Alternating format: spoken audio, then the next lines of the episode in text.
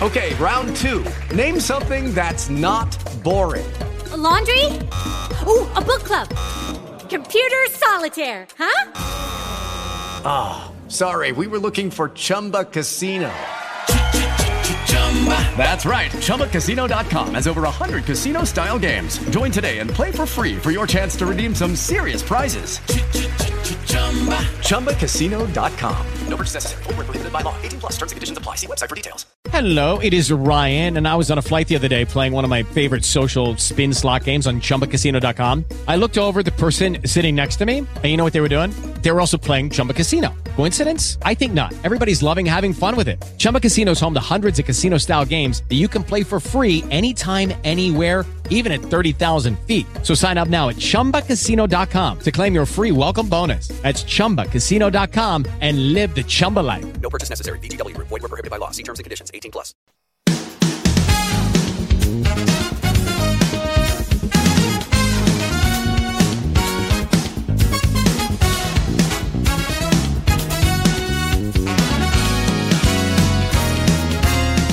Qué gran privilegio acompañarte en el estudio de la palabra de Dios.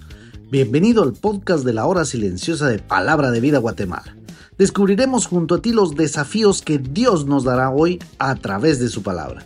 Deseamos que hayas tomado un tiempo para leer con anticipación el pasaje del día de hoy.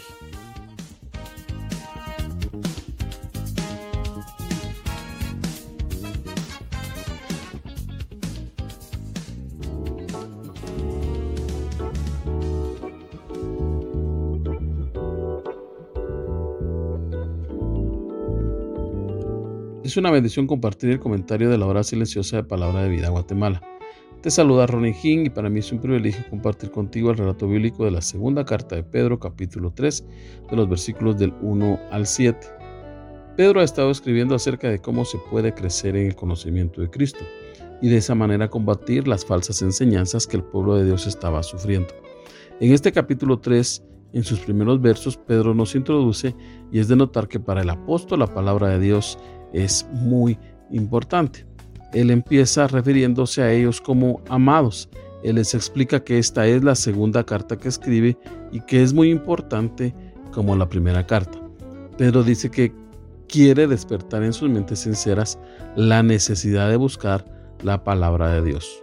Podría ser que ellos se hayan dormido un poco en este aspecto, es decir, se hubiesen acomodado. Pablo lo dice de una forma similar en Efesios 4, de los versículos 14 al 17 que dice, Despiértate tú que duermes y levántate de los muertos y te alumbrará Cristo. Mirad pues con diligencia como andéis, no como necios, sino como sabios, aprovechando bien el tiempo porque los días son malos. Por tanto, no seáis insensatos, sino entendidos de cuál sea la voluntad del Señor. Y esta es una gran exhortación, no solo a los que estaban dispersos y les escribe Pedro, y tampoco solo a los efesios que les escribe Pablo. Esta es una llamada de atención a nosotros hoy día, a estar atentos a la palabra de Dios. Y tú me preguntarás por qué. Bueno, la respuesta la encontramos en los versículos 3 al 6 de nuestro relato en segunda de Pedro. Ahí se describe el actuar de los incrédulos y que hacían, dice el verso 3, vendrán burladores y les decían a los creyentes, ¿Dónde está la promesa de que Cristo vendrá? Porque hasta ahora nada ha pasado, todo sigue igual. Ya se murieron todos nuestros padres y aquí no pasa nada. Y sabes, esta es la misma expresión que hoy día encontramos en nuestras sociedades. Si tú eres un fiel cristiano, no faltará un amigo de la escuela, de la universidad o algún familiar que no es creyente, que en algún momento se burlará de ti y te dirá, estás loco, el Evangelio es para gente sin estudio o cualquier otra expresión de desprecio o burla, porque tú crees en Jesús.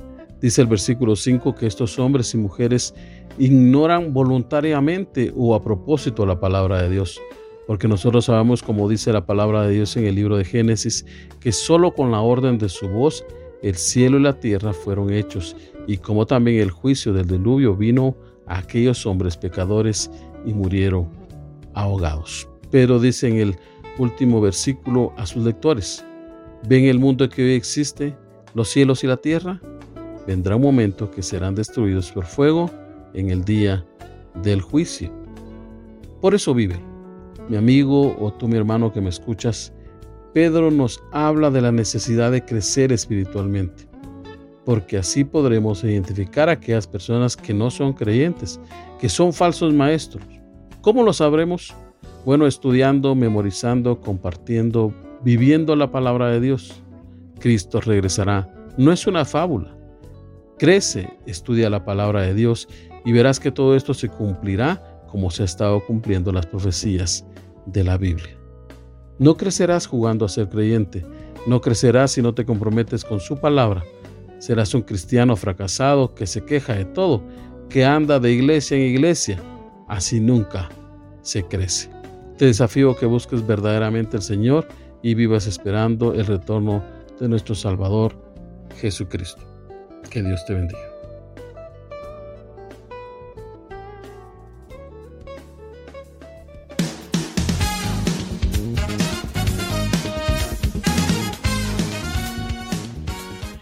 Es emocionante saber los tesoros que Dios tiene en su palabra para nosotros.